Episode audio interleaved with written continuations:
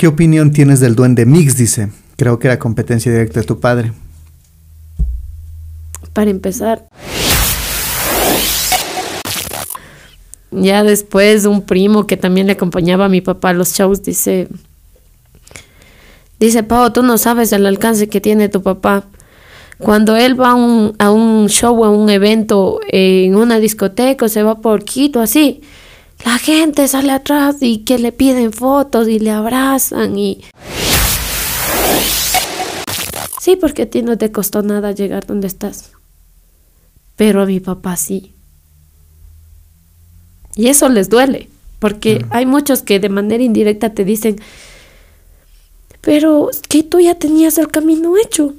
Este podcast llega a ustedes gracias al gentil auspicio de Godfather Pizza, una combinación de sabores italoamericana, pizzas únicas con doble capa de queso, los bordes los puedes pedir con piña, queso o chorizo, hamburguesas, alitas y las papas las puedes pedir con carne o queso. Te esperamos en la vía Patamarca junto al nuevo puente de la compañía. Pedidos al 098 67 38 327 o al 098 95 70 983. Visítanos en Facebook e Instagram como Godfather Pizza. Somos el padrino de las pizzas.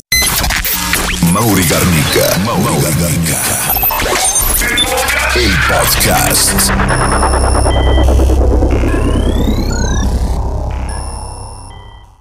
Hola, bienvenidos a este nuevo episodio de podcast. Hoy nos acompaña Paola Ramos. Ella es hija del reconocido DJ eh, Paul Ramos, más conocido pues eh, con, su, con su nombre eh, artístico como el Power Music. Bienvenida, Paulita. Hola, Mauri. Muchísimas gracias a ti por la invitación. Bienvenida, Paulita. cuéntanos, ¿qué tal ser una DJ mujer? Porque bueno, eh, sabemos que, heredaste estos gustos de tu papá y recién lo estás ejerciendo esta eh, linda profesión. Cuéntanos qué tal es ser una DJ mujer. Eh, se siente gratificante, se siente bonito, se siente bien. mucho más cuando estás en un lugar donde sientes el cariño, el calor de la gente, de la gente más de los que se quedaron aún a seguir a lo que es el legado de Power Music. ¿Cómo, cómo era eh, la vida de tu papá? El, ¿Cómo era el, vivir de los eventos? ¿Tú le acompañabas a tu papá, el reconocido DJ Power Music? Eh, no, la verdad no le acompañaba yo. A mi ¿Qué pasaba? Porque él tenía una, o sea, su vida artística era muy aparte y su vida eh, personal la tenía muy, muy conservada. ¿Tú sí vivías con tu papá o, Sí, toda la vida. Toda la vida. ¿Pero y qué decía él cuando se iba a los eventos? Ya vuelvo. Eh, nosotros podíamos asistir solo a los eventos de música retro que él se presentaba. Él hacía música, eh, como decíamos, eh, música clásica y a, eso sí podían, usted, les llevaba. Sí, por ejemplo, porque quedaban cerca. Él se dedicaba a lo que es al arte que le conocen la, la gente, bueno, al arte del DJ, eh, mezclaba todo género musical. Eh, hacía música retro en vinilo. Eh, tiene una colección grande de vinilo, tiene tornamesas, pues las, las tenía, como decir, ¿no? Entonces éramos fans de ir a, al show de fiesta retro que mi papi eh, brindaba en algún ¿Cuántos hermanos son ustedes? Somos dos hermanas. Dos hermanas, dos mujercitas. Sí. ¿Sí? ¿Y, y, tu hermana cuántos años tiene? ¿Menor o, mayor que ti? Mi hermana es menor. tu hermana menor. Pero em, yo tenía entendido que, que, ustedes al principio no, no, no tenía ese, ese gusto del, por la música y, nace a, raíz del fallecimiento de tu papá, el, por el gusto a, la música y el DJ en sí. No, el, gusto por la música viene desde que tengo su razón, porque eh, mi papi me crió. mi mami como trabajaba, él me crió en su estudio de, grabación que tenía en ese tiempo allá en Ambato, en la Letamendi, como, como le conoce todos los seguidores de Power que han llegado a la casa que era en Letamendi. o sea, tú desde Guaguita, desde chiquita, estabas ahí con, con, con, con, Power, con Paul. sí, en la música todo el tiempo porque eh, mi papá y sus hermanos son DJs. Entonces eh, yo ya estaba familiarizada con la música, con todos los tres, con los tres, porque los tres producían, los tres eh, hacen el arte del DJ. Entonces yo me crié ya en ese ámbito. En un ámbito de, hombres, no se les hacía raro, porque eh, normalmente, y, con eso empezábamos, ¿no? Con, esto la pregunta de que, de que qué tal es ser una mujer eh, DJ, porque no hay muchas mujeres en Ecuador, son poquísimas. Y en sí el entorno de, de, Paola era un entorno solo de hombres en casa. Los hermanos de tu papá, tu papá, o sea, solo hombres. ¿Cómo, era eso? Eh, esas experiencias, porque a, a, la larga ya está, cuando estamos entre hombres, hasta hablamos malas palabras. Es. por, eso mi pregunta y mi sorpresa. Eh, no, en ese, en ese sentido, eh, cuando estábamos nosotros y podíamos compartir con ellos, pues eh, no, no mucho el, eso de, malas palabras, era como que cuando estaban entre ellos así conversando alguna cosa. Ah, pero ya, les veían ustedes. Pero ya, con nosotros no, sí, ya la relación era muy aparte entre hijos y la relación que tenían ellos como hermanos y como compañeros del arte, por así decirlo, porque ya cada quien iba cada fin de semana a una presentación o a veces también compartían escenario juntos, entonces... Pero entonces, por ejemplo, y, él ya para irse a, sus presentaciones, tú ya te quedabas con tu mamá.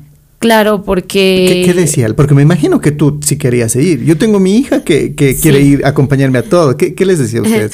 no, por ejemplo, yo cuando tenía, ¿qué sería? 14 años más o menos. Eh, era todavía adolescente, todavía eh, tranquila y todo, ¿no? Pero me, me llamaba la atención, me gustaba la, la música, por eso mis tíos cuando me escuchan cantar una canción muy antigua saben decir, ¿y, y tú cómo te sabes? yo digo, no se acuerda que me criaron ustedes ahí en la casa con la música y todo. Entonces decían, ah, sí, verdad. sí, entonces eh, yo le decía ya a mi papi cuando ya fui creciendo que me enseñe, que me enseñe, que yo quería aprender porque me gusta. Y me decía que no, ¿No te enseñó nunca? No. Pero, o sea, las canciones te las sabías. ¿Tú cantas?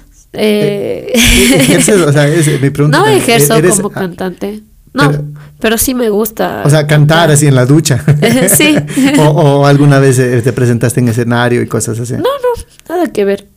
Eh, o sea, cantas para ti nada más. Sí, no, a raíz del, del que entré al arte del DJ, pues hay eh, pequeñas estrofas que, canto coros o algo de las canciones porque yo animo también en mis shows. Es por, por, lo que se diferencia Power Music, por mezclar y animar, em, hacer las dos cosas a la vez, ya que hay varios DJs que tienen eh, su animador. Claro. Entonces Power Music siempre se identificó por mezclar y animar a la vez. Por hacer eh, las, dos, cosas, a la vez. Sí.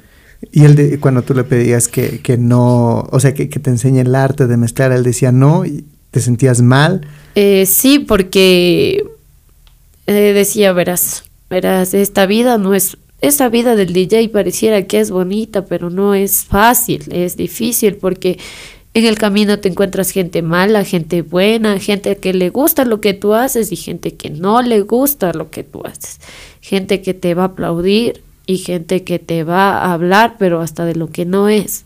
Y uno para esa, para esa situación tiene que estar preparado psicológicamente y, y ser fuerte a lo que y no hacer caso a los malos comentarios y alegrarte por la gente que comenta bien de ti, que habla bien de ti, que le gusta tu arte, que le gusta lo que tú haces.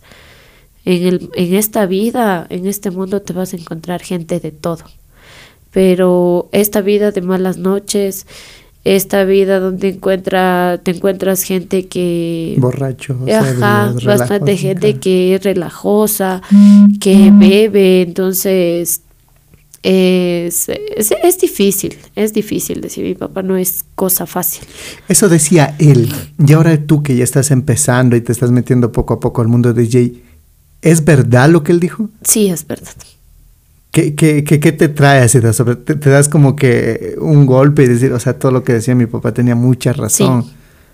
¿Qué, qué, qué es lo que más te ha impactado en, en, en este mundo de, de, del DJ? Es, Malas noches, el trago sí. y todo lo demás. Es como te dicen, por ejemplo, hasta que tú mismo no, no sientas, no pruebes lo que te dicen que no. Yeah. O sea, hasta ahí. O sea, por ejemplo, yo ahora ya, ya me doy cuenta que es verdad todo lo que me decía mi papá, que no era mentira porque él no quería enseñarme o algo, sino que era no. Y hoy que ya estoy en el arte, ya, o sea, me doy cuenta que es la cruda realidad. ¿Y te gusta? ¿Y a pesar de eso te gusta? Eh, yo disfruto lo que hago. Las ¿Te gusta? Vas, Me eh, disfrutas la- las presentaciones que haces y todo. En especial cuando estoy en lugares que, que de verdad, o sea, les gusta la, la, eh, la, el- la música que, hace, que, que, que mezclamos, eh, les gusta la animación. O sea, se siente la gente en ese, en, en ese calor de que no quiere que pare, siga echando música. Claro. Y uno también se siente, la gente te contagia también de ese ánimo y tú también te pones más animoso, pues sigues poniendo buena música y, y es como que aquí Contagioso. está, ajá, aquí está el ambiente y, y no quiero parar. Y dale, echa más música, más música y, y te sientes bien y disfrutas lo que haces. Y a la final de la noche y de la madrugada que terminas es una, una, una satisfacción Muy linda. muy linda. Eh, ¿y ¿Tú sientes que, que tu papá te decía ese tipo de cosas con, con el afán de protegerte?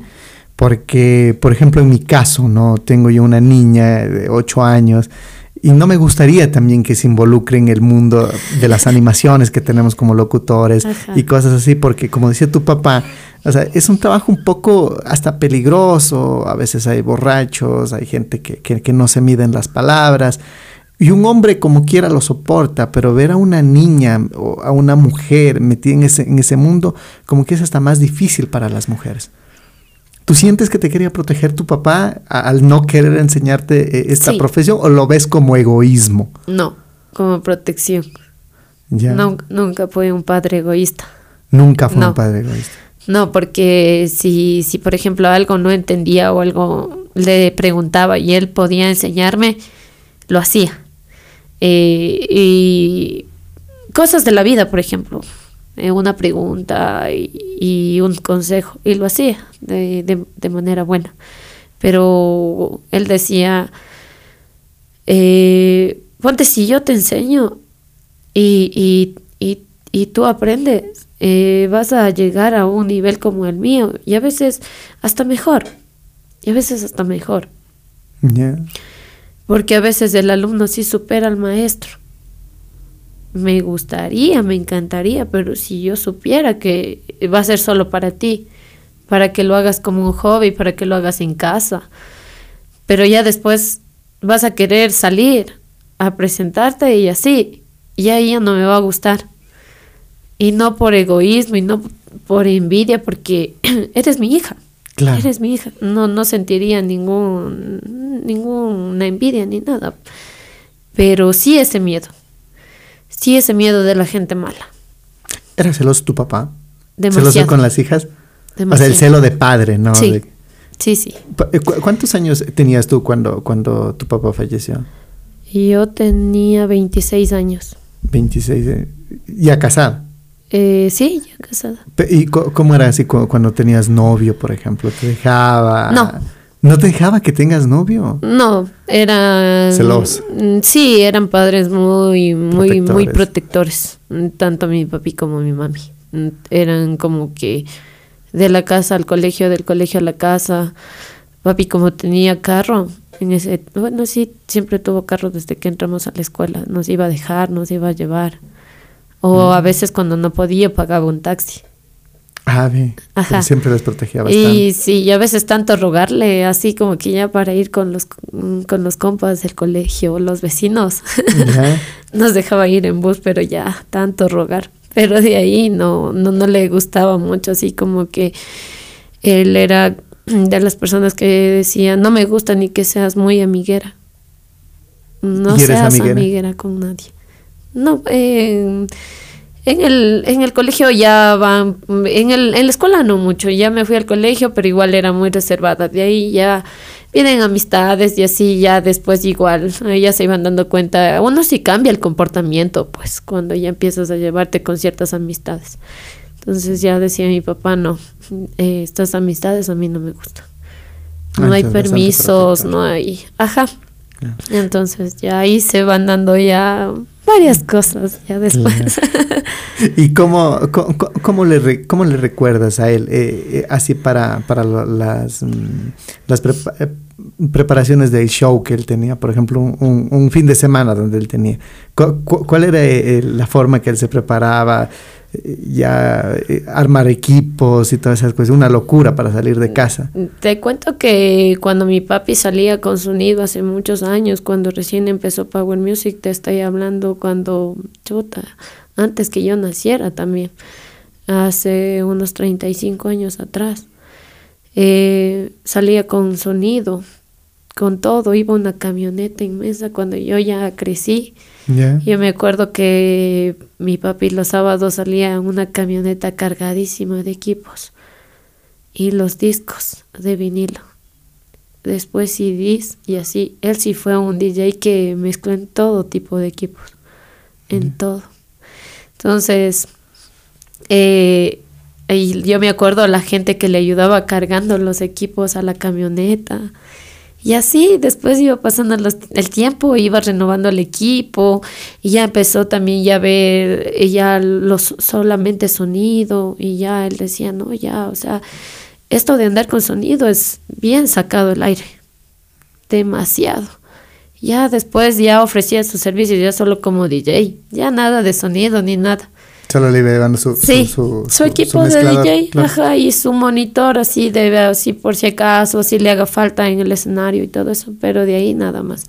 Ya iba solamente en un automóvil, Ya más relajado. ya más relajado, más tranquilo, ya con el pasar de, de los años, ya imagínate de un tiempo de andar cargado los, las maletas de vinilos, las maletas de CD, ya solamente a llevar una computadora. Un disco duro. Y ya. Y ya para de contar. Ajá.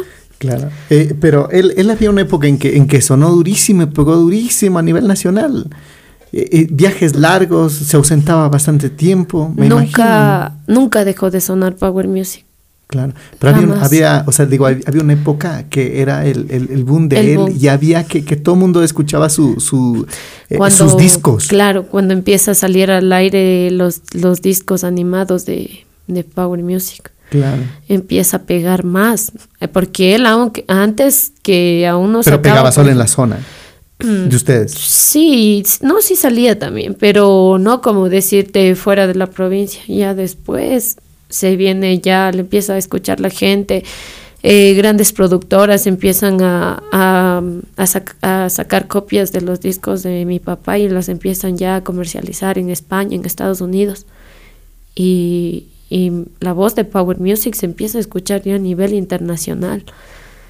Y yo ta- le decía a mi papá, ese en la era que no existían las redes sociales.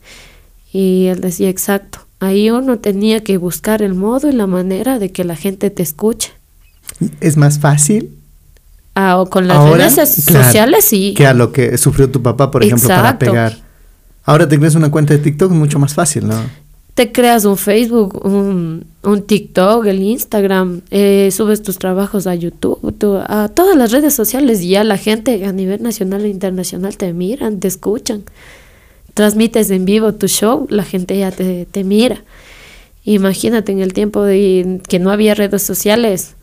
Mi papá la luchaba durísimo, grabando tardes, días enteros, un CD para enviar a las productoras para que ellos sacaran copias de los discos y las y las y comercialicen a nivel internacional. ¿Y ustedes cómo, cómo, cómo se sentían al ver? Porque me imagino que había mucha gente que, que llegaba, le pedía fotos a tu papá, se iban a eventos y, y la gente pues... eh, Yo te cuento que cuando era niña yo no sabía del alcance que, que ¿Qué- qué hacía tenía mi papá? papá, y, y, y quién era Power Music. Ah, Yo cuando era niña Power Music era mi papá y, y ser DJ era su trabajo. Eh, con el pasar del tiempo, eh, cuando él fue a una reunión del colegio en el que yo estaba, ahí te cuento que pude darme cuenta del alcance y quién era Power Music. Cuando yo tenía 15 años, ahí recién supe quién era Power Music. Porque mi padre nunca iba a las reuniones del colegio, no le gustaba. Solo iba mi mami. Entonces, una vez ya era obligación, mami no le daban permiso en el trabajo, entonces como él era independiente, pues Claro. le, le decía, tiene, tiene, tiene que ir, porque si no, fregados, pues ahí te llamaba la atención, tiene que ir. Ay, decía ya, bueno, voy a ir por esta vez. Entonces, mi papi llega, eh, yo estudiaba en un colegio público. Ya. Ya, en ese eh, estaba en colegio público y, y en los colegios públicos hay más gente que le gusta la chicha, pues. sí, ¿no? Te Claro, juro. no es que es verdad, claro. Que asisten a los bailes y a los bailes públicos y todo eso, pues. Entonces, eh, estaba yo con todos los muchachos de todos los cursos afuera y así, y cuando un chico dice, ¿de quién es el, eh, papá, de quién es el Paul Ramos? El Paul Ramos está ahí en un curso. Y nadie así. Y yo en mí decía, pero qué pendejo, solamente en el apellido deben saber quién es el... claro, ¿no es Claro. cierto? Y entonces él decía, ¿qué? ¿y cómo así está aquí Power Music? Y todos, pa, el Paul Ramos. Sí, el Paul Ramos está ahí, está ahí en ese curso. Y la gente, los chicos empezaban de los otros cursos así a acercarse a ver. Sí, ahí está Power Music. Y yo... Te daba así un poquito de penita, Claro, así yo, como que. o sea, ni tanto vergüenza. Y yo decía, pero ¿por qué le conocen? ¿Por qué le conocen? Y así, o sea, no sabía, no, no sabía el, el sabías- alcance. Tú sabías que a tu papá le decían Power, Power Music. Claro, Sí. porque siempre En la casa, power, ¿cómo, te- cómo le trataban? En la Pa- casa Paul. era O mm, papi, papi. papi. Nah. Entonces se acaba la reunión y la gente, los chicos corrían atrás de mi papá. Yo solo corrí atrás de mi papá y se avanzó a subir a un taxi y, y logró irse. Y todos, y, y ya me quedan viendo y me dicen, ¿es tu papá? y yo digo, sí, es mi papá, ¿por qué? Tu papá es famoso. Y yo, no, tu papá es famoso, oye, es en serio, a tu papá le conoce todo el mundo. Digo, verás, mi papá se ha ido a España, se ha ido a Galápagos, sí, digo, a con su trabajar. trabajo, a trabajar, digo, o sea, por- porque es DJ y así, digo, pero famoso. Y me dicen, no, sí, tu papá es famoso.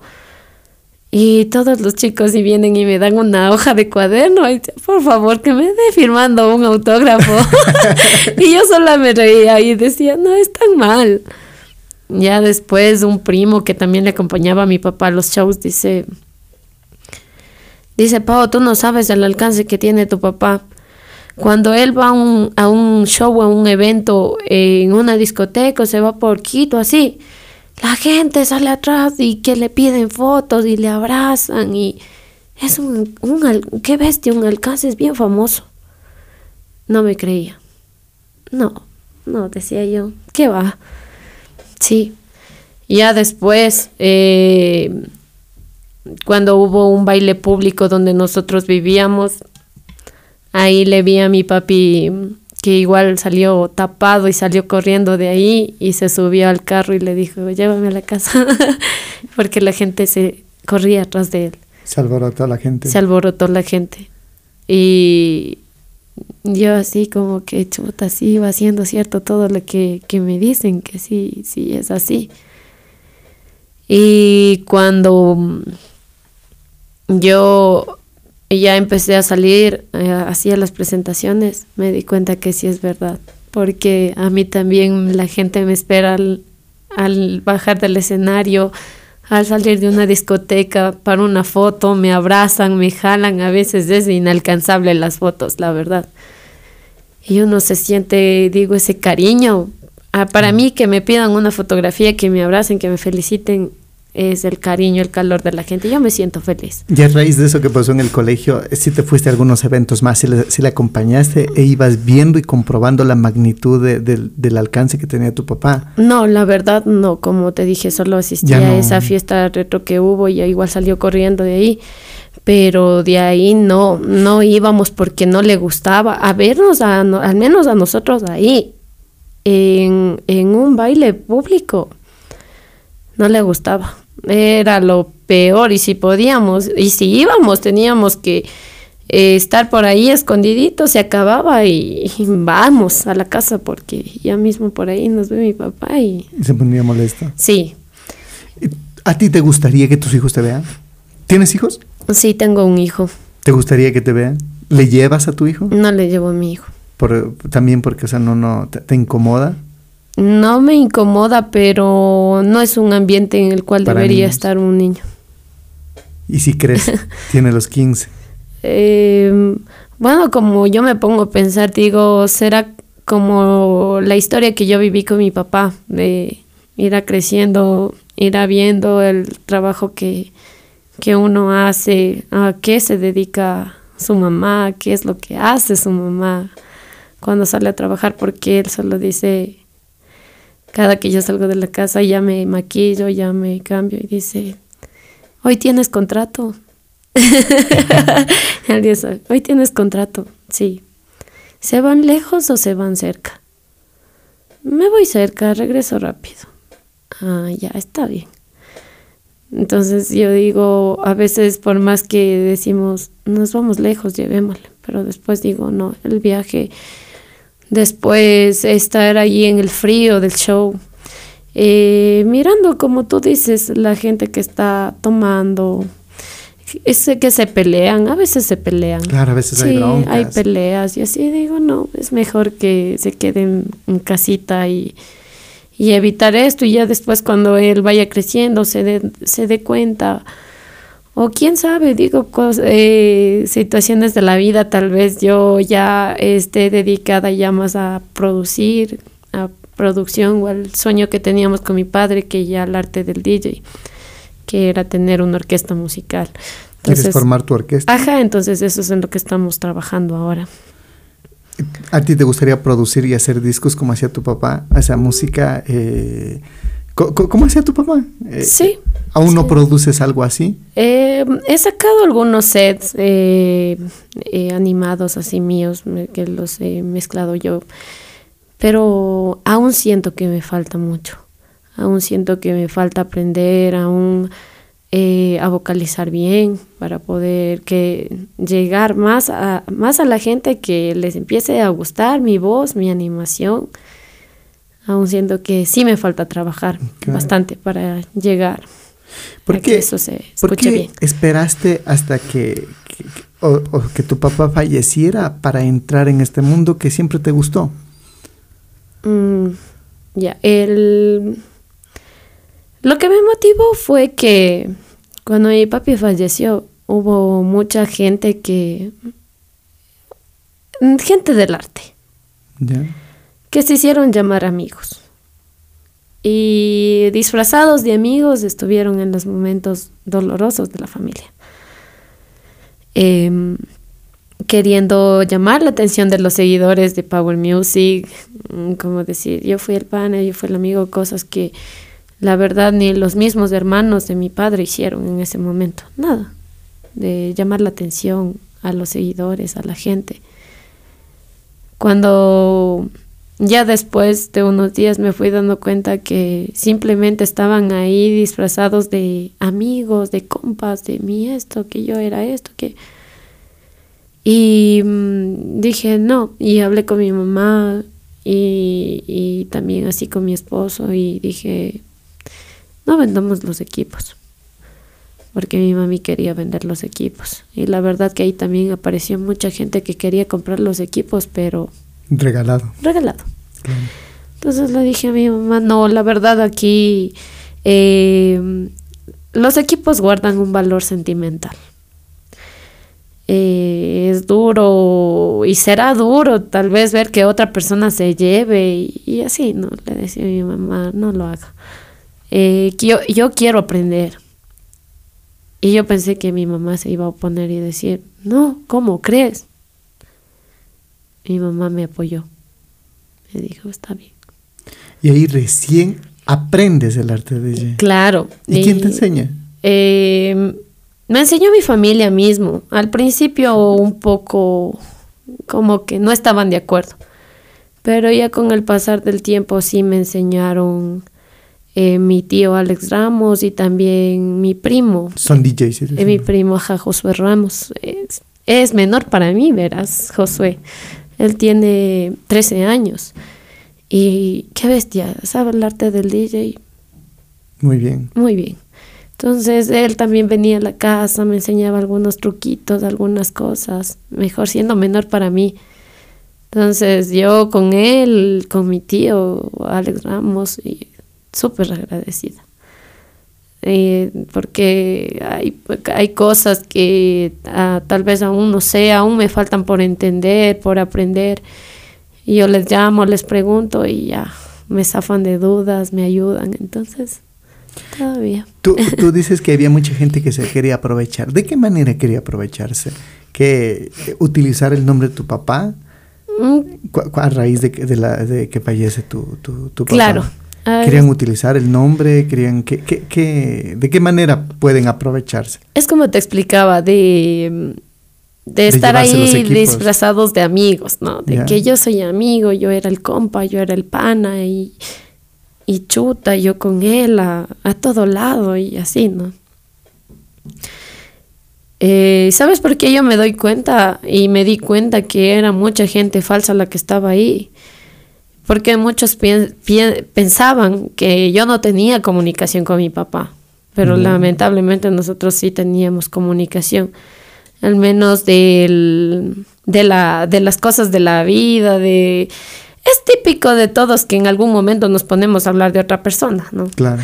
Entonces yo le preguntaba a mi papá, por ejemplo, cuando yo veía publicaciones que él iba a estar en un gran mano a mano que le llaman y así, ¿no?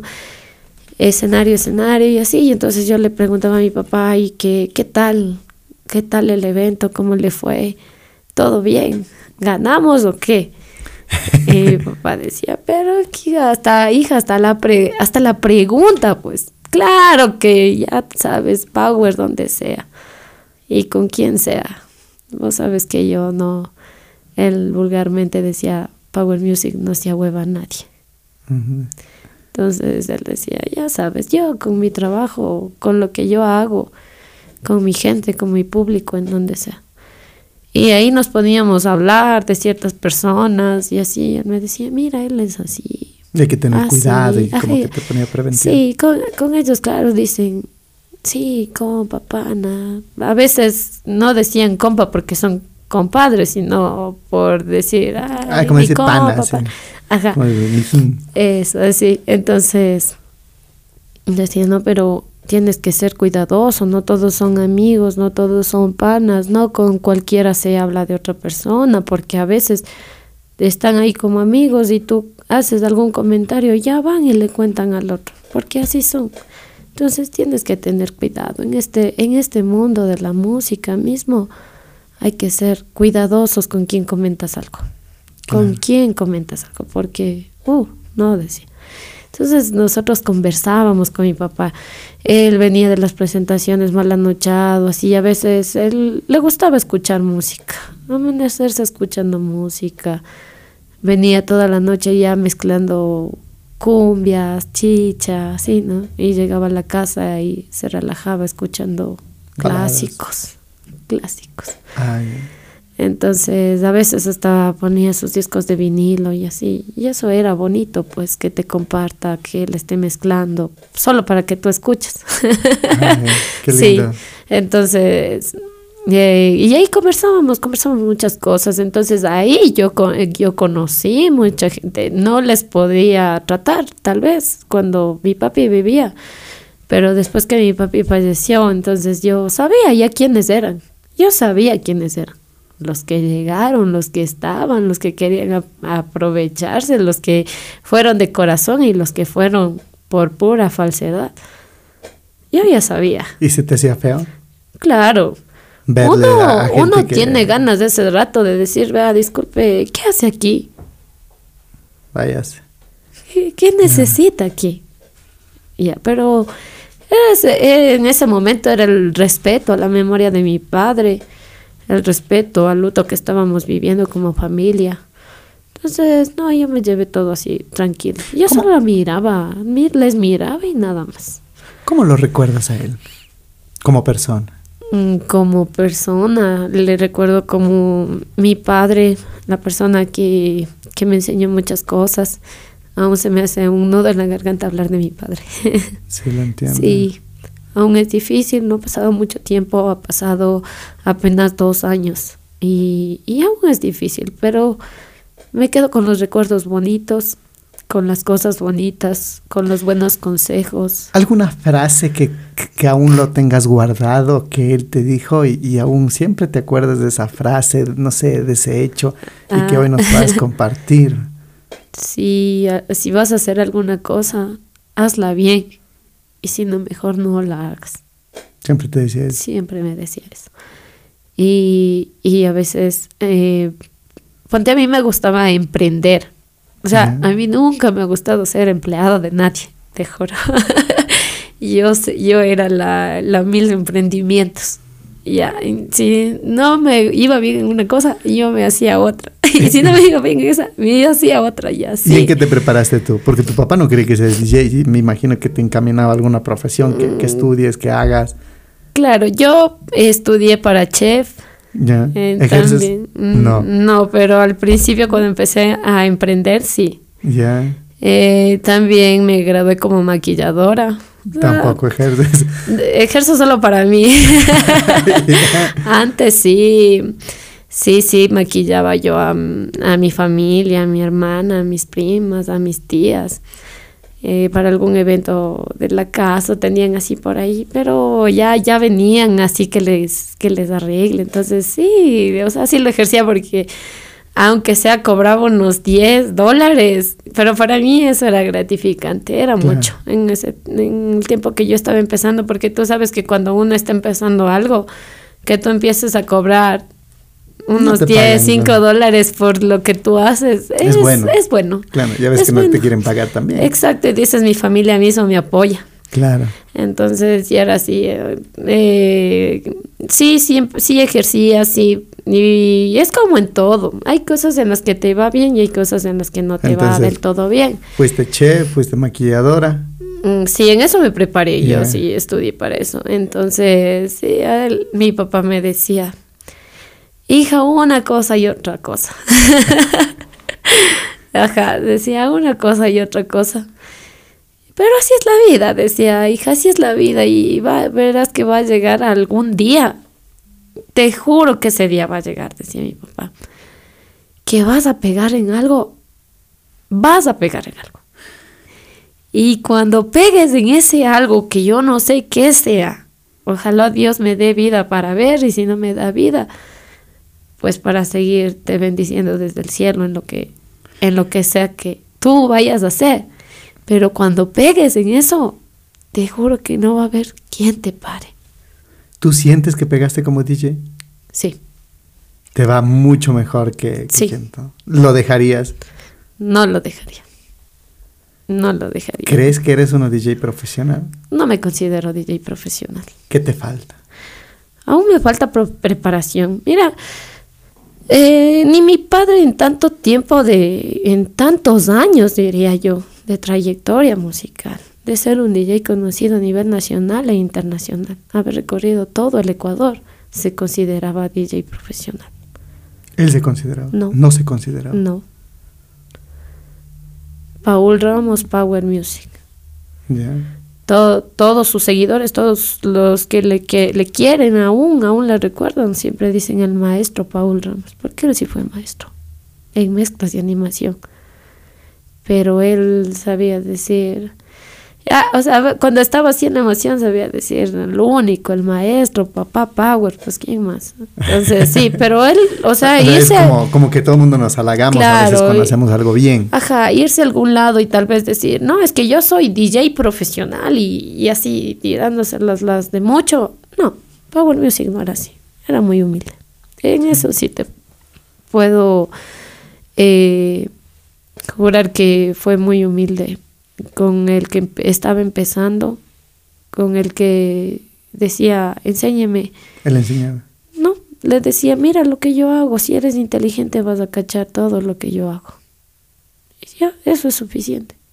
Entonces había gente que iban, le miraban lo que él hacía y aprendieron. Gente que reconoce, que dicen, no, sí, yo aprendí de Paul, mira, solo viendo, pero yo aprendí. Solo mirando, pero yo aprendí. Y tal vez alguna cosa por ahí pequeña que se me pasaba y no sabía, le pregunté y él me enseñó, y me dijo, bueno, esto para esto sirve. ¿Él trabajó en radio? Eh, no. Nunca eh, trabajó en radio. Una, una vez como que hizo la inauguración de una radio en Ambato, trabajó ahí como un mes, mm, pero haciendo, pero mezclando, nada más. No le gustó ahí, ¿sí? No, no le gustó. De ahí hacía las radios online, que era solo mezclas y así, que era como que estaba haciendo un show. Eh, Eso es lo que le público, ajá, eso lo empezó a hacer en, en, en pandemia. Claro. ¿Tú sientes que hay discriminación eh, al ver a una mujer eh, DJ Sí, hacia ti? De, de compañeros DJs. sí, Sí hay discriminación. ¿Qué, qué, ¿Cómo es la manera que, que te tratan a ti, por ejemplo? Hay discriminación en sí, empezando por los DJs que se creen vieja guardia. ¿Ya? que le llaman vieja guardia. Porque se, se creen DJs profesionales, pero la verdad, como te digo, hasta el día de hoy no, yo no conozco ningún instituto o escuela aquí en Ecuador que te otorgue un título de DJ profesional. ¿Por qué no hay? O sea, si ya se quieren considerar eso. eso también te iba a preguntar. Por ejemplo, o sea, tú habla, eh, al aprender, no, no fuiste a alguna escuela de, de DJ, eh, porque Sí. no hay. Sí, sí fuiste a una escuela Sí de DJ. hay. Ya. Y yo sí fui ¿Y cómo te fue? mal. Es una estafa. ¿En serio? Para mí es una estafa. Porque, por ejemplo, eh, no deberían llamarse escuelas de DJ en sí. ¿Cómo deberían llamarse? Eh, porque verás, eh, un curso, por decir, mm, ah, no escuela de DJ de tal, de tal, como he escuchado hasta en publicidad de radio. Si no se dictan cursos de DJ y ya, porque mira, si, si te haces llamar escuela o instituto de DJs, es porque tú estás avalado por alguna institución, por la CNDC, por algo que te, que te haga válido ese certificado. Pero no, ninguna escuela tiene ese, eh, eso que te... Es avalado, claro. Ese, ese, exacto, eso que te evalúa algún instituto, en alguna institución pública que te diga, sí, son DJ, son cursos o son títulos de DJ profesional. Pero nadie tiene, nadie está avalado para eso, nadie. Simplemente tienen así DJs eh, que sí, la verdad yo no lo niego y yo reconozco. Yo cuando un DJ es bueno, yo reconozco, digo, es muy bueno. Y tienen en las escuelas DJs que son muy buenos, son muy profesionales en su trabajo. Mezclas limpias, saben todo, eh, hasta el último nombre de un cable. Y es bueno es- y está bien. Tienen gente profesional trabajando ahí, pero para llamarse escuela de DJ no tienen ninguna ningún avalúo que les haga llamarse escuela de DJ. la ¿Tú aprendiste en la escuela de DJ? No, te comento que yo tengo una anécdota cuando ya me, llegué yo a una escuela de DJ, que bueno, yo no voy a decir el nombre. sí, yo cuando llegué ahí, el maestro que estaba en ese tiempo, el, bueno, el profesor que estaba en ese tiempo, eh, dice, Paola Ramos, ¿verdad? Le digo, sí. Dice, es la Paola Ramos que yo estoy pensando. Digo, no sé de cuál Paola Ramos esté pensando. Y él me dice, Paola Ramos, la hija de Paul Ramos de Power Music. Sí, la misma. Mucho gusto. Y se queda asustado. ¿Y qué haces tú aquí? Vengo a aprender algo más. Quiero aprender algo más. En, en casa sí me enseñan mi familia, pero quiero adquirir algo más de conocimiento y por eso estoy aquí. Ya, eh, bueno, para empezar, yo sé que de esto vivo, este es mi trabajo, pero esta escuela no es para ti. ¿Te sacó de la escuela? no me sacó, me dijo que, ok. que las instalaciones, los equipos y todo eso no era para una DJ del nivel mío. ¿Y qué era para ti entonces? Él me dijo que debía buscar a alguien que me dé clases personalizadas, solo a ti, y que no se llene la boca de decir, yo fui quien enseñó a Paola Ramos. Alguien que te enseñe en silencio, que sea un excelente profesional en lo que hace, que te enseñe todo, absolutamente todo, con un equipo de alta gama. ¿Y, no te, y recibiste No te clase puedo recomendar. No, y yo ya había pagado, ya pagué yo el primer módulo. Entonces él me dijo, termina este módulo porque ya está pagado. Pero el siguiente módulo ya no lo pagues. Búscate algo mejor. O sea, él mismo no se sentía en la capacidad de enseñar. Creo que no, no sé. Porque yo lo veo así, o sea, como que lo que pasa es que a- el nombre de tu papá al fin del día pesa. Y, y yo creo que, no sé, sentía que tú debías prepararte de otra manera. Sí, creo que sí, porque él me dijo así, de esa manera. ¿Y tú cómo te sentiste? Mal. Eh, no mal, y, y yo le dije, bueno, entonces enséñame lo que está previsto para este, para este módulo y ya, a ver qué, qué, qué pasa. ¿Y contrataste un DJ personalizado que te enseñe a ti? No. He considerado muchos en sí, eh, pero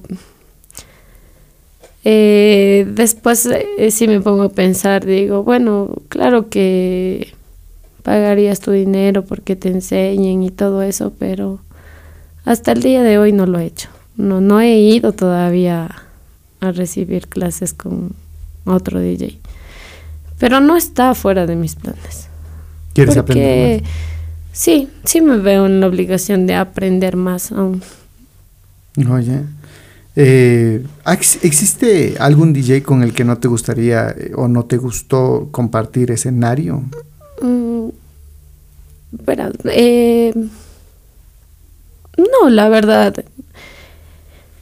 Es, para mí, cuando yo voy a un escenario y yo me encuentro así DJs y, y en buena onda, y en buena onda, y cada quien hace su trabajo, cada quien hace su show. Pero hay egoísmo, tú lo has dicho. Sí. Hay egoísmo. No, sí, verás, es, es, es verdad. Eh, y mm, ahí te encuentras con, hasta con sonidistas, por, eh, por llamarles sonidistas, porque aquí en, o sea, hay gente que porque cree que se compra un par de cajas por ahí ya es sonidista. La verdad, yo como les he dicho siempre, yo he tenido muchos problemas a veces con las personas del sonido, porque digo, hasta para poder monitorear, manejar una consola deben prepararse, por lo menos en un curso básico. Por lo menos en YouTube. Ajá, sí. Entonces te bajan el volumen, conversan entre el sonido y el otro DJ y que baja, y ya entre ellos saben ya que hay que bajarle el volumen, que hay que distorsionarle el sonido para que eh, la gente le grabe y, y ya vean que ya empieza a sonar feo y así, porque así son, son muy egoístas. Hay mucha envidia. En Hay esto. mucha envidia. Y mm, así, mira, así vaya cada quien a hacer su show y todo eso, pero con quién no me gustaría compartir escenario así, siendo sincera, pero la verdad sí me ha tocado en ocasiones, es con, como te decía, con los vieja guardia. Porque ellos sí se creen todólogos, se creen lo mejor del mundo, se creen que porque por tantos años de trayectoria, ay, yo me merezco respeto, deberías respetarme, que sí, que no. Yo me he encontrado con gente que, mira, me, y yo me, me he ido a Quito representando a Tungurahua, a mi provincia. He estado con DJs de, de Pichincha. Y mira, yo hay una, una DJ que me dice que, que ella dice, somos vieja guardia. Y yo digo, chévere, yo no me sé la historia ni cuándo empezaron ni nada, ¿no? Porque a mí la única historia me interesa saber de cuándo empezó, cómo empezó fue la de la corporación Power Music. Ahí de los demás, cada quien, con lo suyo, ¿no? Claro, cada uno va formando su Ajá, historia. entonces me quiere hacer quedar mal, diciendo, nosotros somos vieja guardia y acá la 2023. Tú eres, así. a ti te dicen Ajá. como que la... Exacto, me dice, ya la 2023. Y yo ni siquiera es que recién este año salí al aire como DJ, sino hace dos años. Entonces, mi única manera de responder fue, en tan poco tiempo he logrado muchas cosas, Más que los de vieja guardia. a veces hasta más que la vieja guardia. Y le agradezco tanto a Dios y a mi padre por cada una de las cosas que he logrado. Gracias a tu papá. Exacto, gracias a mi papá. Sí, porque a ti no te costó nada llegar donde estás. Pero a mi papá sí. Y eso les duele, porque hay muchos que de manera indirecta te dicen, pero es que tú ya tenías el camino hecho. Es que tu papá ya te dejó nombre. Porque si tú hubieses empezado de cero, sin, la, sin el nombre de tu papá, sin la trayectoria de tu papá, nadie te conocería. Digo, ¿y cuál es el problema? ¿Acaso querías que mi papá te deje a ti el nombre y la trayectoria? No, no es cierto.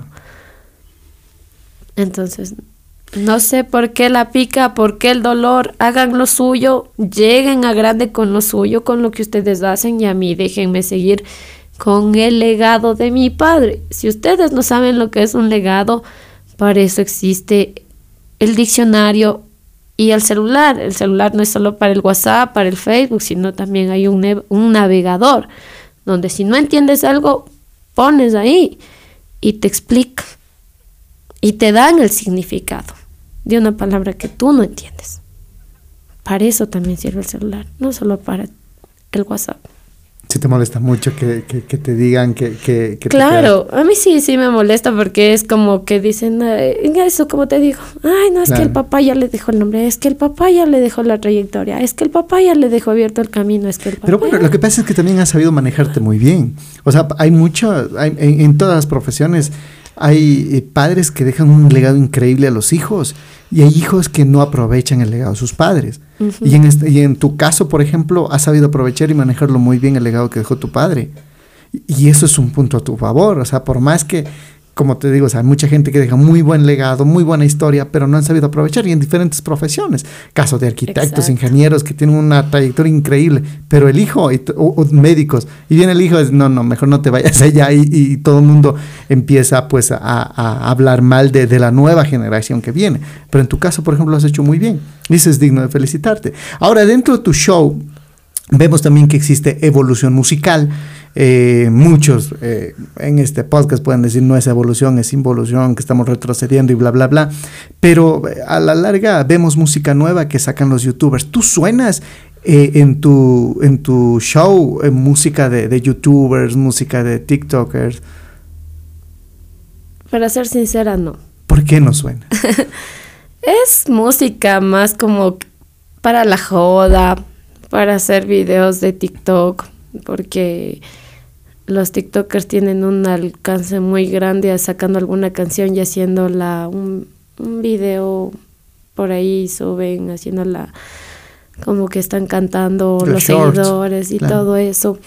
Entonces, eh, tienen un alcance grande, verás Pero, pero para, para mí y a donde yo voy, la verdad no es música para cantar, no es música para bailar, no es música para disfrutarla, más bien es música como que para joda, para por ahí subir un video. ¿Tú joder, no estás de acuerdo con que, que saquen TikTokers, canten?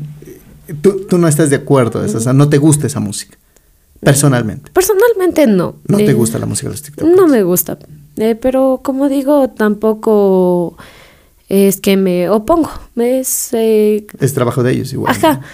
Sí, eh, simplemente que bueno, yo espero y anhelo, ¿no? Como como todo como todo persona, como todo ser humano que eh, estas personas de em- en sus sus siguientes producciones empiecen a mejorar y también en el en cuestiones de la vocalización de todo eso, entonces sí es bueno también aprender eso Por ejemplo, en mi caso, yo para animar, yo sigo cursos de vocalización. Hasta ahora. Me cuesta bastante manejar mi voz. Pero ahora con- también me pongo a pensar y digo, con la con tanta cosa ya, la tecnología avanzada, los arreglos de voz son una locura. ¿Tú trabajas con arreglos de voz? No, Con, hay, hay unas maquinitas que le ponen ahí, ¿no? pero, o sea, como te cuento, yo, yo, eh, yo estudio producción musical. Ya, o sea, me doy un- una idea de que ya con la inteligencia arti- artificial y tanta cosa, ya te arreglan la voz una belleza, pues. Claro. Y ya cuando vas al en vivo, ya es otra cosa. no, Eh, es, es, ¿qué- es qué- verdad. claro. Es verdad. Sí, sí, sí, sí, sí, sí, hay bastante distorsión. Pero, por ejemplo, aquí lo- los, eh, bueno, o sea, los TikTokers se ve que hacen un trabajo eh, dentro de sus posibilidades, ¿no? Pero también Ajá. vemos que es una tendencia a nivel mundial. Sí. En México, por ejemplo, sí sacan canciones los TikTokers y YouTubers, pero les va muy bien. Como el caso de Kimberly Loaiza, por ejemplo. La está Sí. rompiendo en México. Y, y incluso si viene acá, lo llena igual. Eh, Claro, no, yo sí digo, eh, los, yo por ejemplo aquí en Ecuador también digo, tienen un alcance demasiado bueno. Pero tú crees que les falta. Hagan, eh, en, en su trabajo, en lo que hacen, en su arte, es cada quien hace lo suyo y sabe cómo hacerlo. ¿no? Claro. Pero yo hablo del ámbito musical nada más. Eh, un poquito, o sea, eh, como te digo, prepararse en lo que es la vocalización y todo eso. Claro. De ahí, yo- pero yo creo, y a veces pienso es que ellos también lo hacen más por joda nomás. No en es- serio, no es como que, ajá, es como que yo algún día he soñado ser cantante y ya saquemos una canción. y ya sacan una canción y ya es como que, porque así como decirte que yo les haya visto en un concierto o así, no, pues. Porque tú ves que mm, es, es cosa que en un show de un evento público, no. No están. No, pues es que es música, como te digo, que no es para bailar, disfrutar. Claro. Es más como ahí por un- una jodilla por ahí ya. Polémica. Exacto. ¿Qué opinas tú de los haters? ¿Tú tienes hate? Bastante. ¿Qué opinas de Mm, ¿Qué son los DJs? Mis, mis, mis hates son más los DJs frustrados que yo les llamo. ¿Les cre- crees tú que son envidiosos? Sí, se frustran, se, se por ahí se, se, se crean un Facebook falso, un TikTok falso para estar ahí comentando cualquier cosa. Ah, entonces yo digo, eh, son esos DJs que ni la familia mismo les contrata. Te juro. Y- ¿Qué es lo peor que te dicen en, en hate? Por ejemplo, así como Ah, algo, que- algo que, que alguna vez te haya marcado y te haya dolido, te incomodó, o a veces no nos incomoda, pero nos da risa, y, y- pero se queda acá, o sea, Lo la- que saben comentar es que quiere ser como el papá, pero no le queda. Es- y, y ya me cansa explicarles de sí, como que obvio no, no, no va a sonar igual, no se va a escuchar igual nunca, porque en él fue la voz de un hombre y acá está siendo una voz femenina. Y yo animo, co- o sea, las frases de mi papá, como él lo hacía y todo. Hay gente que le gusta demasiado, hay gente que le prende demasiado cuando yo animo. Y hay así como te digo, gente que no le gusta. Eh, ah, es como te digo que decía mi papá, hay de todo. claro. Hay gente que disfruta y hay gente que no. Entonces, igual en las redes sociales es lo mismo. Y que el papá, y hay gente bien ignorante igual, que, como les he dicho, critic eh, comentan por comentar.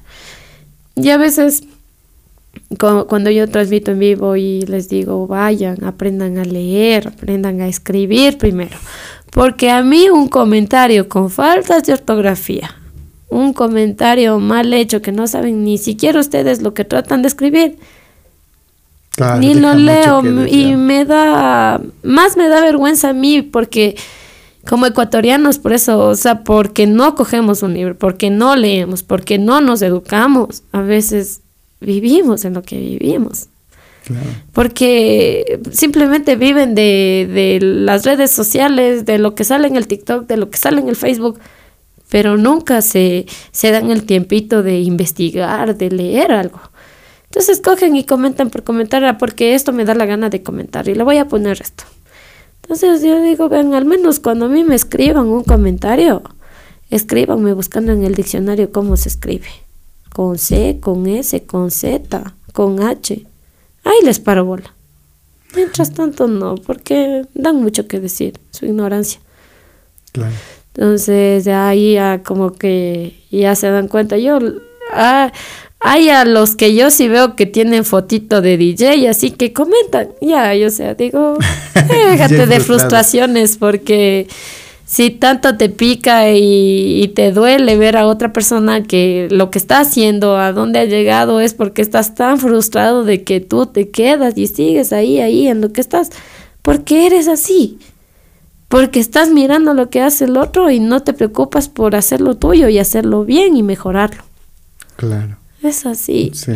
Pero eso te digo, la, mayoría de hate son DJs mismos. ¿Te, ¿Te, critican a ti por, eh, por los costos, por tus costos? Sí, sí. Que dicen que eres muy alto. Que el costo es muy, muy elevado, que es demasiado, que... que es mucho. Pero la gente que entiende, entiende y la que no quiere entender, no entiende. Se quedan ahí cerrados.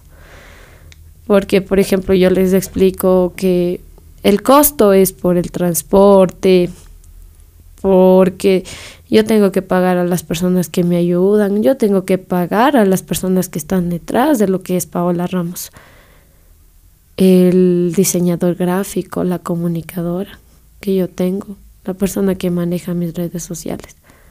Claro. Nadie te hace el trabajo gratis, ¿no es cierto? En esta vida nadie hace nada gratis. Y yo tengo que pagar todo eso. Por eso eh, mis redes sociales son muy diferentes a las de otros DJs, porque yo me manejo de manera profesional. Es lo que tú decías. Cuando tienes un legado y lo sabes aprovechar, se nota la diferencia. Se nota la diferencia. Y cuando no lo sabes aprovechar, hasta ahí llegaste.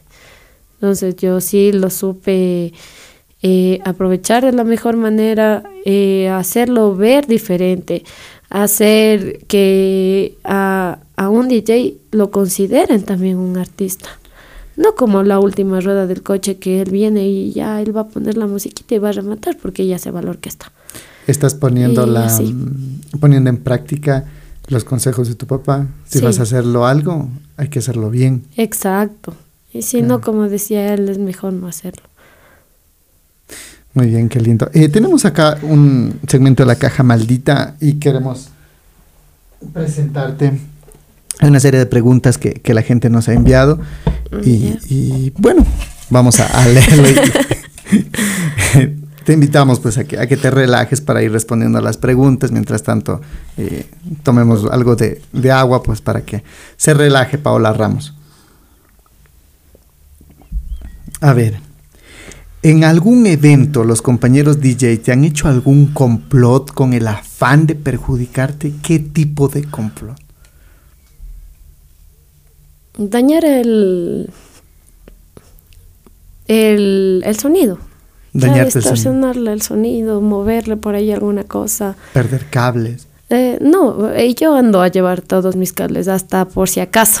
yo sí, no, yo agradezco tanto a, a, Gabriel, que es mi esposo y es mi manager, es quien mm, está detrás de mi imagen y de lo que yo hago.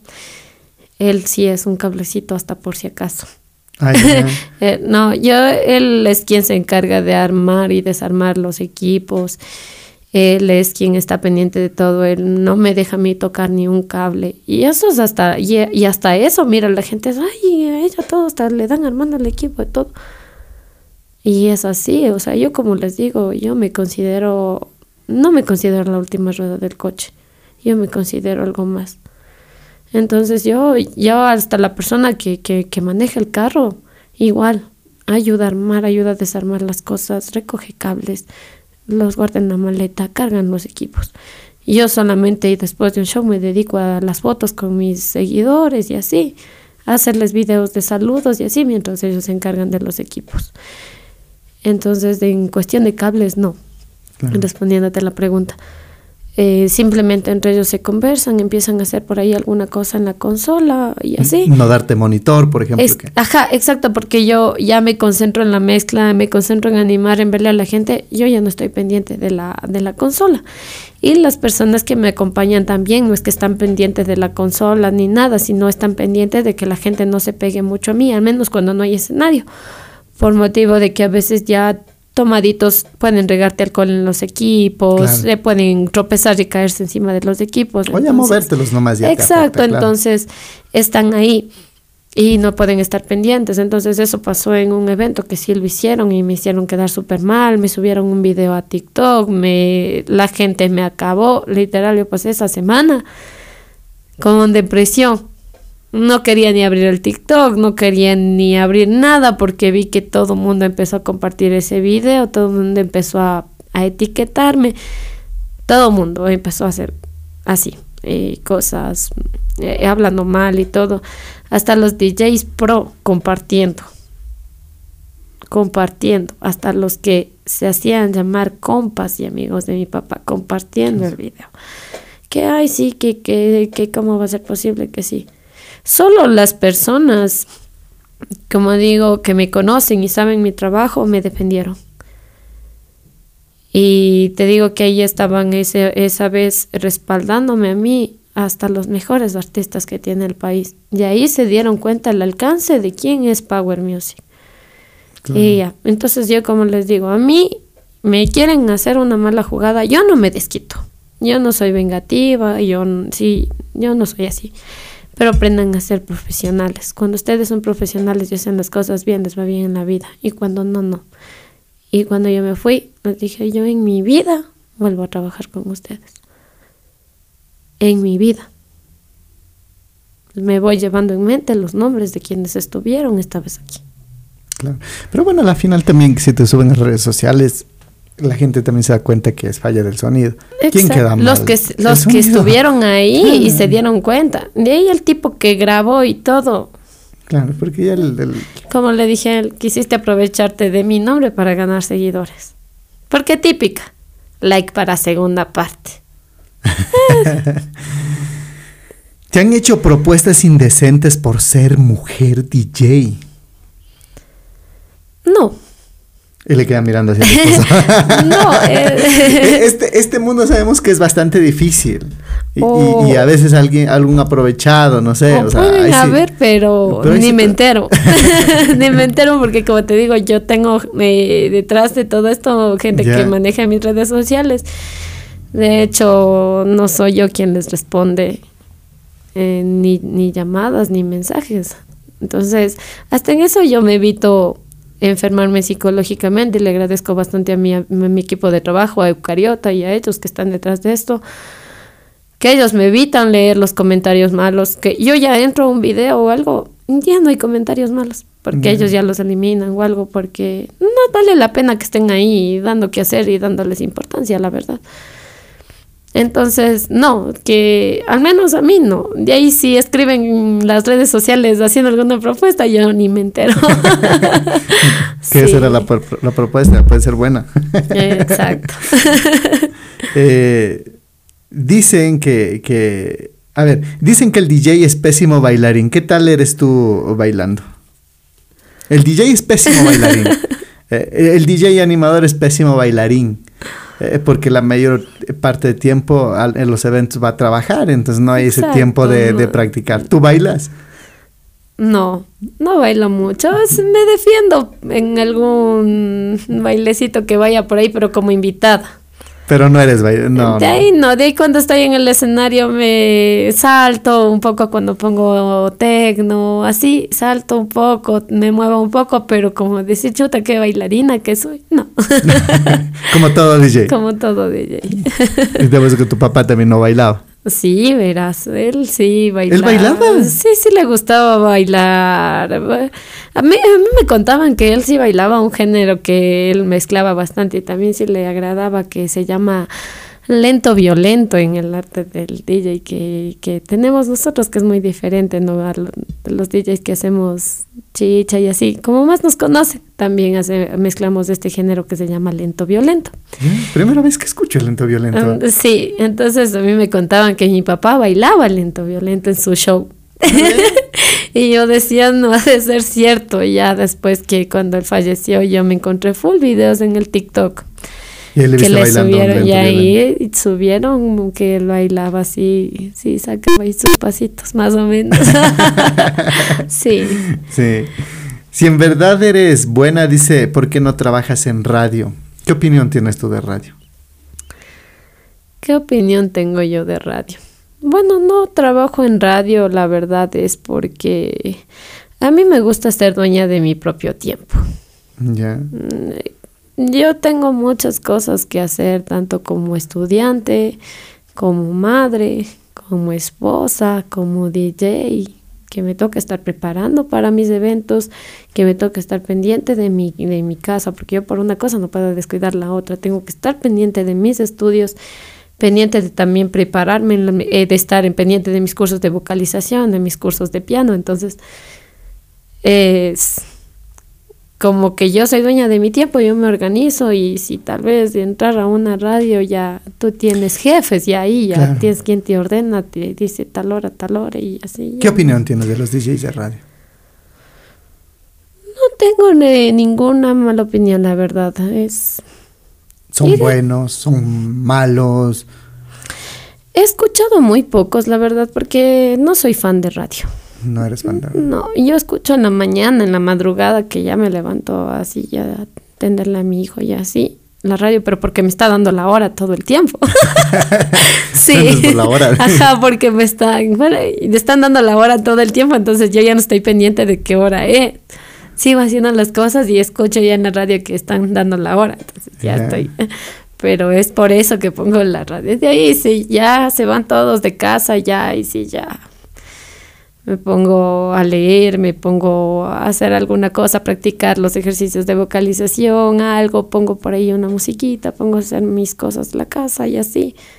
Y hasta luego ya hacer las otras cosas que vienen durante el día. Y ya se acaba el día. Y se acaba el día sin que tú te des cuenta. ¿Te han, quedado, ¿Te han quedado debiendo de las horas extras los dueños de la fiesta? sí, hasta de las discotecas. No, en serio. Pero sobre todo ahí eh, en las horas extras, cuando por ejemplo tú haces un contrato y te vas hasta las 2 de la mañana por decir. No, Y la, y la güey. gente se pica y dice, ah, toque un ratito más. No, verás, eh, en las horas extras, y yo le digo a la gente ya, o sea, yo veo que ya están chumaditos Claro, los organizadores de alguien, entonces yo le digo, mira, ñañito, ya yo me quedo. Yo nunca les trato de, de ve, habla, o así, no. Yo les digo, ñañito, mi, eh, mi hijo, compa, así. Yo, yo les trato, o sea, de la manera más bonita y educada, porque son mis contratistas, son quienes me están también a mí dando trabajo y todo. Le digo, mira, ñaño, digo, si tú quieres media horita, horita más, págame ahorita, mijo. Por adelantar. Ajá, y yo me quedo, vos sabes, yo soy de palabra. Y yo cuando te digo, yo estoy, yo, es- y, y la gente sabe, yo eh, termino mi trabajo bien y todo, digo, tú es, yo estoy bien, tú estás ya chumadito, y si yo espero que se acabe y tú, que tú me pagues, tú ya te vas a olvidar o algo, entonces mejor ahorita y ya con eso evitamos cualquier cosa. Entonces, sí, los que sí son conscientes, ya, ya, Polita, ahorita, entonces están con la esposita o algo. Mi hija hágale una transferencia o mi hija páguele, no sea malita, de, de las entradas o algo, páguele un, me está pidiendo tanto de una horita más, páguele. Entonces ya me pagan. Y ya bien, terminamos bien.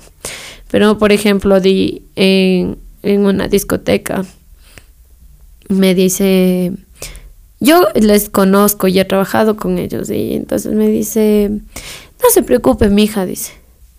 Yo, yo ya le doy, dice, ya, ya se acaba, lo que se va, ya le doy.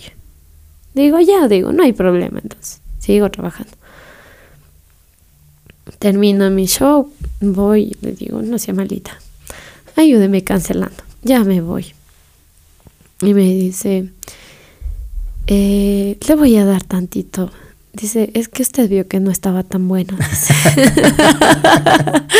Así. Y yo le digo, ya, y dice, no, no, dice, pero ya la otra semana yo le hago una transferencia, mija, no se preocupe, dice. Le voy a dar ahorita para que pague el carro. Así. Chuta, ya.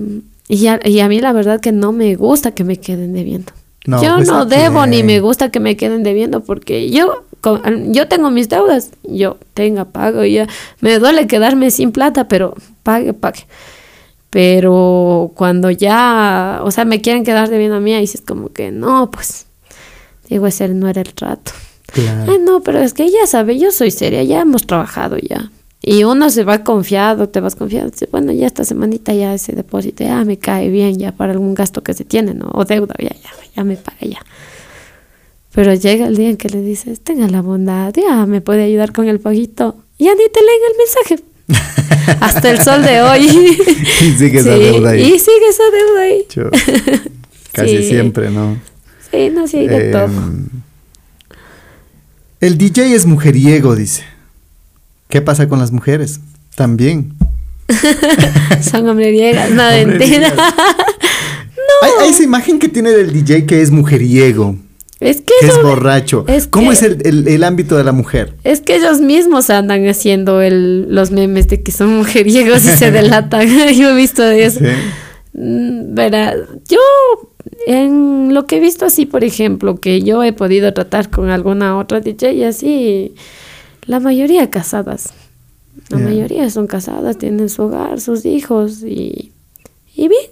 O sea, a veces les acompaña igual el esposo mismo o van con algún familiar así al evento.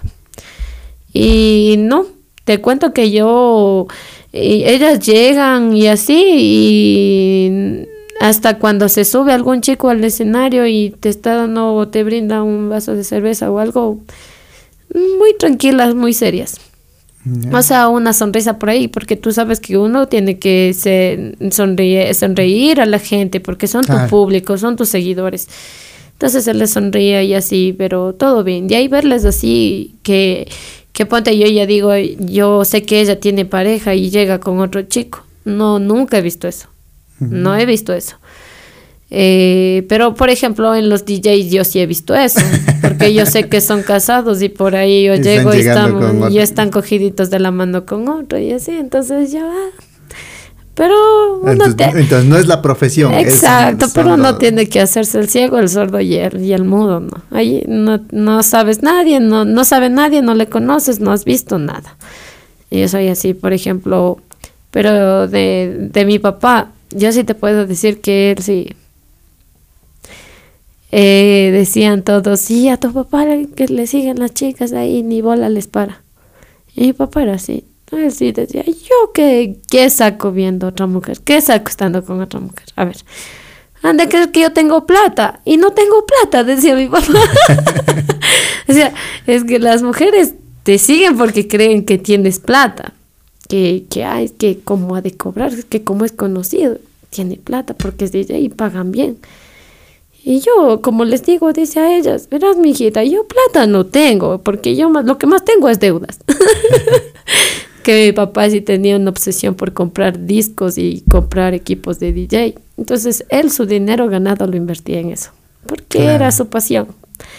Y cuando tú... Y es un círculo vicioso que nunca exacto, acaba. que nunca acaba. Acabas de pagar el controlador nuevo y ya salió un, un otro mejor. Y de nuevo quieres el y ya está. quieres eso. Entonces mi papi era así. Y ya sabe, ya sabe que por ahí ya está por ahí un disquito con una buena canción que a él le gusta. Ya, me dijo cuánto cuesta ese disco. Tanto, Claro. Ya. Ya, y él estaba así, y él invertía su dinero en eso.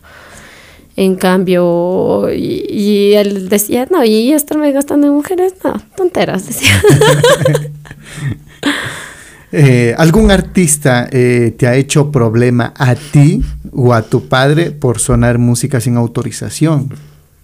No, dando gracias a Dios, no. no. Sin embargo, nos hacen llegar su trabajo. a- Ah, más bien les dan. Sí, no, sí, pero na- nadie le ha hecho problema porque suena música o qué sé yo, tu papá grababa los discos y decía, oye, no me has pedido autorización No. para grabar el disco. No, no, es que es como yo, lo- yo lo he dicho y yo tengo, yo tengo eso en mente que, de- que les he dicho, eh, los artistas deben ser muy agradecidos con el DJ.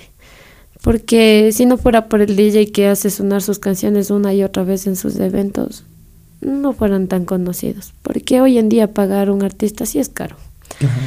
Entonces el DJ hace ya su remix y todo y le hace sonar la canción. Y gracias a que el DJ hace sonar la canción, dice, no, esta canción está pegando. Y la gente va y contrata a ese artista para que te dé esa canción en vivo. Pero porque el DJ te hizo sonar. Entonces, yo hasta el día de hoy que yo me he encontrado con artistas muy conocidos de aquí del país, eh, ellos eh, me agradecen a mí y, dice, me han dicho a mí, agradecemos bastante a Paul Ramos porque él empezó haciendo sonar la música nacional, nos empezó haciéndonos sonar a nosotros, a los artistas nacionales. Ah, qué lindo. Mira, María de los Ángeles, cuando yo me encontré con ella en escenario, ya ella igual, Paul Ramos, chuta, dice, él hacía sonar bastante la música ecuatoriana. Y, dice, y hay que agradecer a los DJs, porque eh, eh, si no fuera por ellos que ponen nuestra música en los eventos públicos y así que a los que ellos asisten, la gente poco conociera de nuestro trabajo. Al menos te hablo de, como te decía, de la era en que no habían las redes sociales. Claro. Entonces... Ahora, ahora para el artista también es un poco más ya es fácil. En cambio, en esos tiempos que yo te hablo de, María de los Ángeles, de ellos, era porque el DJ ponía la canción y ya quién es ella y ya, y ya ellos también te promocionaban regalando sus discos y todo eso. Entonces, en cierta parte nunca ha habido algo de eso de ¿por qué pones mi canción si yo no te doy autorización? No, sin embargo, ha habido unas palabras de agradecimiento. Porque ah, qué bueno ponen la música nacional. y hay algunos artistas en, eh, en, la época que no había redes sociales que más se popularizaban en la piratería que, que en la en, la radio, ¿sí o no? Claro. En el puesto pirata y, y, ahí sonaban y se popularizaban ahí, mejor rogando así pirateame mi disco.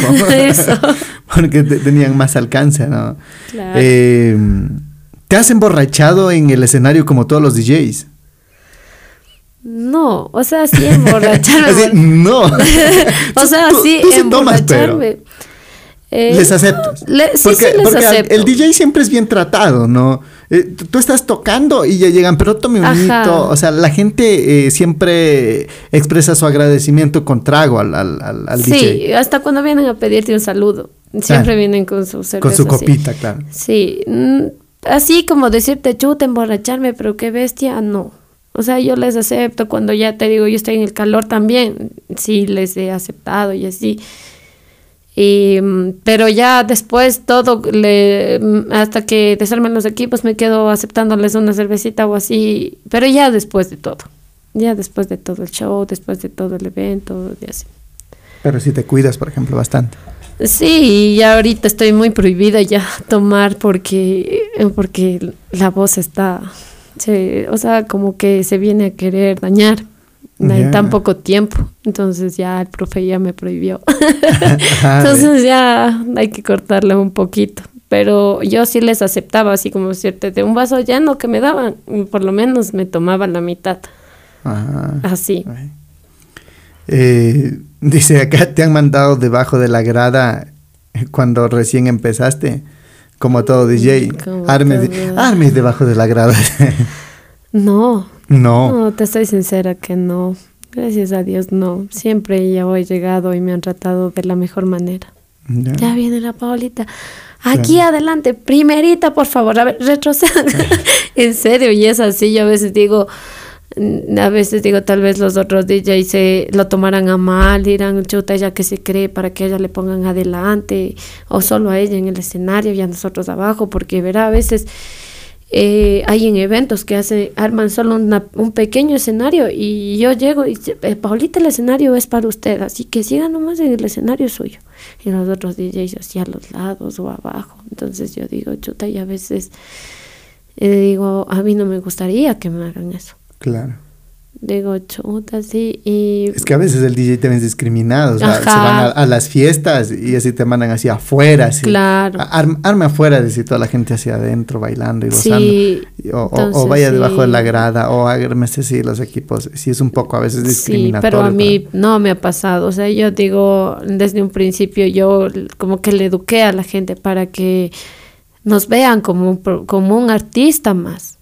No como la última rueda del coche, como te decía, ah, es que él viene ya a acabar la fiesta nomás, porque ya se fue a la orquesta, se fue al artista, ya eh, él viene ya a ponernos musiquita ya para rematar nomás. Claro. Entonces yo les cambié ese tipo de, de, de ver, de cómo verle al DJ, a la gente. Entonces ah, yo cuando llego ya es como que llegó ella, ya abra el espacio, denle el escenario, pónganse en un ladito que ella va a poner en la mitad. Qué bueno. Y así. sí. Y ya la última pregunta se me ha quedado por acá. ¿Qué opinión tienes del duende mix? Dice. Creo que era competencia directa de tu padre. Para empezar, no le conozco. No le conoces No a, le conozco. a- a Duende. Pero es de, de- de la capital. Hay muchos DJs que me han dicho que han sido competencia directa de mi papá, que, que, que le han buscado bronca, que el pique en los escenarios, que en los eventos. Pero nunca escuché que dijeron, Paul Ramos se, se quedó ahí y, y no hizo nada. Siempre me dijeron, Paul Ramos se ganó ese trofeo. Antes daban trofeos. Pero sí competía con tu papá. ¿Qué digo? Claro, eh, duende. Mm, verás, eh, yo te soy sincera, no le conozco. Ya. Mm, a mi papá tampoco le he escuchado hablar de él. He escuchado en radios que tiene una escuela de DJs. Ya. Yo he escuchado en radio, porque yo escucho radios de Pichincha. Y escucho que tiene una escuela de DJs. Pero que se haya presentado con mi papá, puede ser que sí. Pero mm, nunca mi papá me ha hablado de él, ni me ha dicho nada de él. Sin embargo, de otros DJs que sí son conocidos también acá en, allá en la capital. Eh, sí me ha hablado, sí me ha hablado, sí los conozco también, sí me critican a mí también. Eh, sí me hablan a mí también porque obvio no van a parar de hablar porque pensaron que Power Music se acabó, pero sin embargo sigue vivo. Y eso es lo que más les duele, les agobia, les amarga la vida, porque muchos dijeron, no, ya, él ya falleció, ya, ahora sí. Porque Paul Ramos arrancaba, Quito, Ambato, todo Cotopaxi, todo Chimborazo. Venía acá, DJs de Ambato, acá, acá las voy. ¿Cuándo? Solo Paul Ramos. Solo Paul Ramos. Y duende también venía. De Ambato. Ah, Ambato. Te hablo de, de Ambato. Sí, Eh, De ahí, eh, un DJ representante del Ecuador que haya viajado de manera legal a los Estados Unidos, representando a su país en grandes escenarios con, con artistas nacionales e internacionales, dando gracias a Dios solo Paul Ramos. Y eso es lo que a mí me da felicidad, me da un orgullo, pero del orgullo sano, no del orgullo que dice, ay, golpeándote el pecho. Es lo que él decía, es el orgullo que yo tengo, lo que yo me voy a llevar, que yo gracias a mi trabajo, a mi voz, a mi voz, yo le agradezco tanto a mi voz que es conocida ahora a nivel nacional e internacional, que yo desde que me fui a España, porque él viajó primero a España, yo sí puedo decir Power Music el internacional. Es el único DJ aquí en Ecuador que era Power Music el internacional. Y hay gente que sí le decían el internacional, el internacional, porque él, dando gracias a Dios, sí pudo salir del país con productoras musicales a, a brindar shows en Europa, en Estados Unidos. qué Entonces, digo, y eso hace la humildad. Y eso hace la humildad. Porque créeme que pueden haber muchos DJs que pueden considerarse mejor, pero si no tienen un poquito de humildad, ¿a dónde van a llegar? Claro. La humildad te abre más puertas que cualquier otra cosa. Yo he sido testigo de esto. Sí, qué lindo. Sí. Muchísimas gracias. Eh, nos acompañó eh, Paola Ramos. Eh, invita a la gente pues, para que te visiten en tus redes sociales, vean tus shows. Me imagino que, que haces transmisiones en, en las diferentes plataformas digitales para que puedan ver tu trabajo y, y a ver eh, el, el legado que dejó tu padre, ¿no? Para que puedan comprobar. Claro, les hago la cordial invitación a todos los seguidores de Power Music eh, a que visiten las redes sociales. Eh, estoy en redes sociales como Paola Ramos, en Facebook, en TikTok y en Instagram como Paola Ramos DJ. Ahí pueden ver nuestro diferente trabajo. Es diferente contenido, tanto en TikTok como en Facebook, como en Instagram. Los contenidos son muy diferentes, nada se repite. Entonces vayan, sigan, sigan nuestro trabajo, conozcanos un poquito mejor, conozcan un poco de lo que es Power Music, de lo que era Paul Ramos y de lo que es hoy en día Paola Ramos. Y bueno, pues nada, también hacer eh, un agradecimiento a Mauri por la invitación por darnos eh, este espacio para darnos a conocer más también y que la gente nos conozca y conozca un poquito más de nuestra vida, de nuestro trabajo. Muchísimas gracias. Muchísimas gracias a ustedes y nos vemos en un próximo programa. Chao. Mauri Garnica. Mauri Garnica. El podcast.